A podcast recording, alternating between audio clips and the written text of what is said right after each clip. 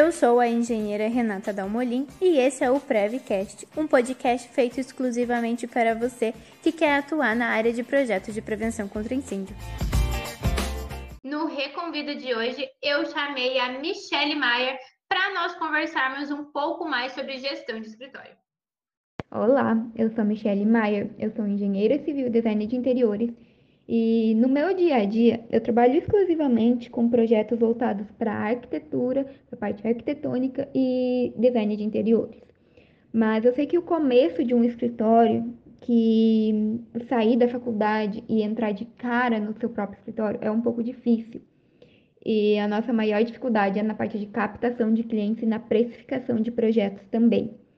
Então, por causa disso, de ver toda a necessidade de pessoas em estar tá sempre aprendendo sobre isso e cada vez melhorar o seu dia a dia no escritório, eu passei a falar um pouco mais sobre o dia a dia de escritório também. E por isso que eu desenvolvi o Compartilha Maier, onde a gente conversa um pouquinho mais sobre toda essa parte de gestão, precificação e tudo o que você pode encontrar nas dificuldades no dia a dia do seu escritório. Mi, conta para mim, como que eu faço para entender o funcionamento do mercado? Bom, Renata, antes de a gente parar para pensar um pouquinho em posicionamento, é o funcionamento de mercado, a gente precisa parar para entender quem é o nosso cliente, como ele se comporta, qual é a idade dele, qual é o poder aquisitivo. Eu vou trabalhar com grandes empresas, eu vou trabalhar com uh, pequeno porte, vou trabalhar com hospitais quem é que eu vou atender? Então, antes de você parar para pensar posicionamento e comportamento de mercado, você precisa entender como e quem você vai atender para que você possa identificar o que é que o seu cliente espera de você. Ele espera agilidade ou ele espera uh, um preço baixo? Às vezes ele espera comprometimento, que muitas outras empresas já deixaram ele na mão. Uh, às vezes ele se apega nos detalhes, ele gosta de ter você ali por perto. Ou será que ele é aquele cliente que quer que você resolva tudo e não apareça na frente dele? Simplesmente dê um jeito, traga a solução para ele. Então, essa é a primeira parte que a gente deve entender, para daí sim a gente começar a entender um pouquinho de mercado, parar para pensar o que é que os nossos concorrentes estão fazendo, parar para pensar em como se destacar. Aí, dito isso, agora é importante que você pare para entender o que é que as outras empresas no segmento estão fazendo, quanto eles estão cobrando. Traga essas pessoas, não veja elas como concorrente, traga essas pessoas como parceiros de trabalho, parceiros de negócio. E uma dica que eu dou, que eu acho muito importante, é entenda onde é que você quer chegar. Quais são os seus princípios? Quais são, uh, qual é a sua forma de trabalhar? E procure pessoas que tratem isso da mesma maneira que você, para trabalhar junto. Outra dica que é muito importante nessa ideia de mercado, busque uma pessoa que já chegou lá onde você quer chegar e tenha ela como um mentor. Traga ela para próximo de você. Sente na mesa dela para jogar o jogo. Aí sim você vai ter uma pessoa que você vai poder tirar as dúvidas. É muito mais importante você saber a quem perguntar do que saber a resposta de todas as perguntas. Tá, e daí depois que eu entendi como é que tá o mercado, quanto que a galera tá cobrando, como que eu vou determinar o lucro da minha empresa? Tem alguma regra para isso? Algum valor já pré-estipulado? Uh, falando um pouquinho de lucro, tá? Voltada para nossa parte de trabalho de engenharia, arquitetura, obra, tudo isso. No mercado, é, hoje varia ali, tá? Uma base de 12 a 20% de lucro. E em algumas situações, quando você lida com execução de obra, chega até a 25%, tá bom? Mas assim, não é uma regra. É algo que é praticado no mercado que dá um, uma ideia legal do que está acontecendo. Nem para que você fique muito abaixo, mas também para que você não fique muito acima e queira tirar o lucro de um ano todo em um único, uma única venda, né? Então é muito importante que a gente saiba dosar essa questão de lucro.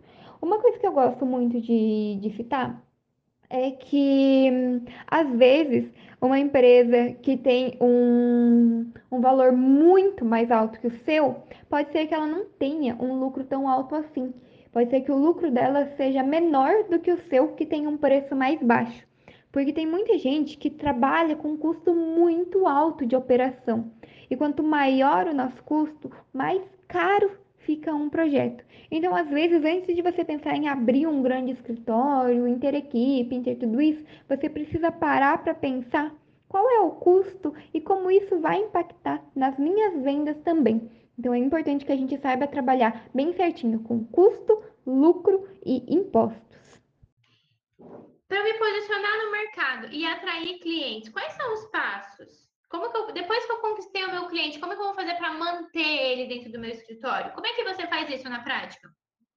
Olha, vou falar uma coisa bem séria aqui para você, Renata. É, é muito mais caro você conquistar um cliente do que você manter um cliente, tá? Então, assim, hoje, do jeito que tá o mercado, você precisa somente fazer o básico e fazer ele bem feito. Você não precisa ter mil e uma ideias mirabolantes, é, querer virar de ponta cabeça, colocar um nariz de palhaço para chamar atenção e agradar daqui dali. Não, você precisa fazer aquilo que precisa ser feito, mas fazer bem feito, que não dê dor de cabeça para o seu cliente, tá bom? E aí, você fazendo, tendo toda essa estrutura do bem feito, Aí você começa a trazer o cliente para o dia a dia do seu escritório, você começa a mostrar para ele o porquê ele deve estar ali com você. É, às vezes falar faço básico e faço bem feito pode até parecer besteira, né? Mas tem muitas empresas que não entregam nem o básico. E eu vou falar assim, voltando para a parte de questão de, de projeto arquitetônico, vocês podem levar isso para a realidade de vocês, a questão de prevenção, mas dentro de um projeto arquitetônico, muitas pessoas não têm a ideia de que precisa alocar tomadas, é, interruptores, é, luminárias, é, a questão de trabalhar com pontos hidráulicos, identificar se um vaso vai ser caixa acoplada ou vai ser hidra. Assim, sabe, são os detalhes que são coisas básicas do nosso dia a dia. Não tem como você construir uma casa sem tomadas, não tem como você construir uma casa sem revestimentos. E as pessoas esquecem que precisam colocar isso num projeto arquitetônico.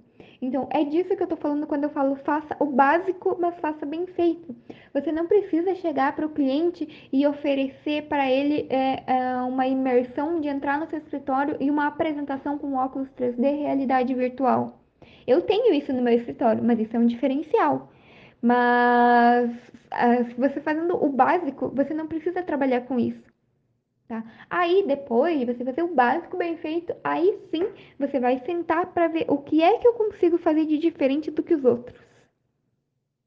Para você manter um cliente, você só precisa que ele tenha um resultado que ele fique feliz no final. Aí sim ele vai te indicar para outras pessoas, ele vai contar, nossa, a Renata, ela fez um projeto para mim, ela resolveu, nossa, eu tinha um problema lá no bombeiro e fazia dois anos que eu não conseguia aprovar aquele projeto. Chegou a Renata em duas semanas aprovou para mim. Isso é fazer, isso é manter um cliente, isso é fazer que ele indique você. E não tem marketing melhor do que o cliente indicando você. Agora uma pergunta que talvez vai te fazer pensar, Mi todo mundo nasceu para empreender? Ou existe algum jeito de eu saber se eu nasci para isso ou se nem adianta eu arriscar? Hum, olha, essa é uma pergunta interessante. Não, nem todo mundo nasceu para empreender, tá? E, e, se você não nasceu para empreender, tá tudo bem. Algumas pessoas se identificam melhor é, como funcionários, outros na parte de concurso público e alguns na parte de empreendimento. Tá tudo certo. Nem todo mundo quer aceitar correr os riscos e assumir as responsabilidades de ser um empreendedor. Você acha que a liberdade que você ganha ao empreender compensa essa responsabilidade maior que nós temos? Olha, essa questão de se compensa ou não vai muito da questão de quem é que está vivenciando aquilo, né? Pode ser que para uma pessoa que vai para um concurso público não faça o menor sentido assumir a responsabilidade que a gente está assumindo apenas por troca de liberdade. Agora, para mim, não faz a menor, a menor sentido não ter a liberdade que eu tenho hoje. Eu sou uma das pessoas que não gosta daquela rotina idêntica todo dia de um concurso público. Então, para mim, faz todo sentido do mundo trabalhar com essa liberdade. Eu gosto de criar, eu gosto de cada vez oferecer uma coisa diferente na minha empresa. Então, eu gosto de ter essa liberdade de poder fazer a gestão da forma que eu acredito de tratar os clientes como eu gostaria de ser tratada. Que às vezes dentro de uma empresa, às vezes dentro de um concurso, a gente fica limitado ali às regras que são impostas para nós, né? Mas, assim, vai muito do que é bom para um, do que é bom para outro. No, na minha situação, eu te digo com toda certeza que vale a pena sim a, a liberdade que traz, assumir as responsabilidades. Só que é muito importante que a gente pare para entender que a gente não está assumindo responsabilidade só com a gente.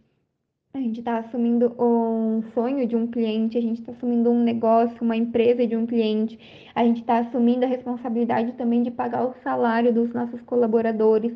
A gente tá, tem várias pessoas que são conectadas a nós. Só hoje, de parceiros que trabalham junto aqui no escritório, são 28. Fora todas as empresas que fazem prestação de serviço com mobiliário, com material de obra, com tudo isso. Então, olha só quantas pessoas são atreladas a nós. Às vezes, uma decisão que a gente toma influencia todas essas outras pessoas. Então, a responsabilidade é muito maior do que simplesmente assinar uma RT por uma obra, que já é enorme, né? Muita gente não dá bola para isso. Já é, aqui já é uma grande responsabilidade.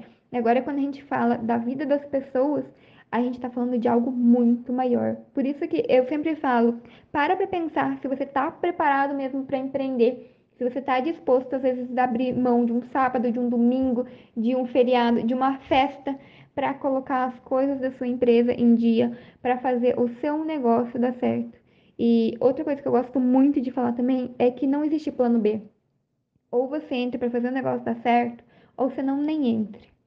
Mi, mas então tá. Eu entendi como o mercado funciona, já vi lucro, recebi cliente, descobri que eu nasci para empreender, sei que para mim compensa muito mais essa liberdade que eu ganho, não me importo tanto com essa responsabilidade, né? Ela acaba servindo como uma luva para mim. Mas e daí eu não estou dando conta do serviço.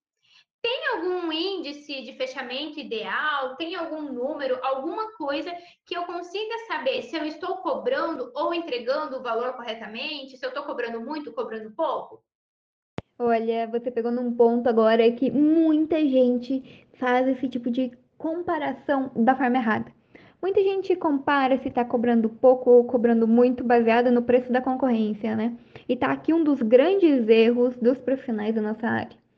É, a gente precisa trabalhar os nossos valores, os nossos custos em cima do nosso dia a dia. Não tem como você comparar isso com o de outras pessoas, sendo que às vezes você não entrega a mesma coisa, né? Então, isso é muito complicado como que eu gosto de comparar aqui no meu escritório se eu estou fazendo algo de forma certa ou de forma errada, se está na hora de eu subir o preço, se está na hora de baixar. Eu considero sempre assim. Eu tenho um controle, né? Onde eu anoto todas as minhas propostas entregues e lá eu anoto sempre é, o status. Se está aguardando, que é quando o cliente ainda não me deu uma resposta, se está é, reprovado ou se foi aprovado. Quando está reprovado, eu sempre busco conversar com a pessoa para entender o porquê é que eu não consegui atender ela para que eu possa melhorar isso na próxima situação. E daí eu tenho um gráfico lá que me identifica quantos porcentos de aprovado, quantos porcentos de reprovado. O importante é que você entenda aqui que o aguardando é tipo um namoro. Ele foi feito para acabar. Ou é, você termina o relacionamento ou você casa no caso, o aguardando ou vir um reprovado ou vir um aprovado. É, você não pode deixar mais ali que duas, três semanas o aguardando, tá? Então, lembra sempre que o aguardando foi feito para acabar. E daí, nesse índice de reprovado e aprovado, eu considero assim: quando eu tenho 30%, tá? Só de menos de 30% de aprovação ou até 30% de aprovação, significa que eu estou cobrando muito e entregando pouco. Agora, se eu tenho um índice de aprovação de acima de 70%, significa que eu estou entregando muito e cobrando pouco, que é a hora de talvez eu parar para pensar se eu não preciso subir um pouquinho o meu preço. Ou quando é ao contrário, quando eu estou é, abaixo ali de 30%, talvez eu precise diminuir o meu preço, diminuir o meu custo. Então, tudo isso é muito importante que a gente entenda na questão do gerenciamento do nosso escritório, do nosso dia a dia. E dentro desse mesmo, dessa mesma pergunta que eu te fiz anteriormente, Mi, como que eu faço para analisar a saúde financeira do meu escritório? Eu desenvolvi aqui no escritório, Renata, uma planilha que ela é toda automatizada, onde entram os meus custos, entram os custos fixos, os custos variáveis, entra a parte de impostos, entra a questão de horas trabalhadas, entram os salários, entram as entradas. E daí na tela principal dessa planilha, é, eu consigo ver todos os dados compilados em um gráfico. E eu passo a entender o comportamento da minha empresa a partir desse gráfico. Quando eu determino lá que eu vou ter um crescimento de 10% ao mês até o final do ano na empresa, é, eu preciso ver como, se eu estou conseguindo atingir essa meta ou não. Então, eu tenho a linha linear lá do, do meu crescimento, que é o que eu previ, e eu tenho o meu gráfico do realizado, que ele vem, sobe, desce, fica uma loucura, né? E para que eu possa entender a saúde financeira, essa minha linha dos realizados, ela tem que estar sempre acima do previsto. Tá? A partir do momento que eu começo que essa linha ela começa a cair, cair, cair e ela não tem mais previsão de subida, não tem mais previsão de recuperação, talvez seja a hora de eu parar para pensar e ver se eu não estou fazendo alguma coisa errada.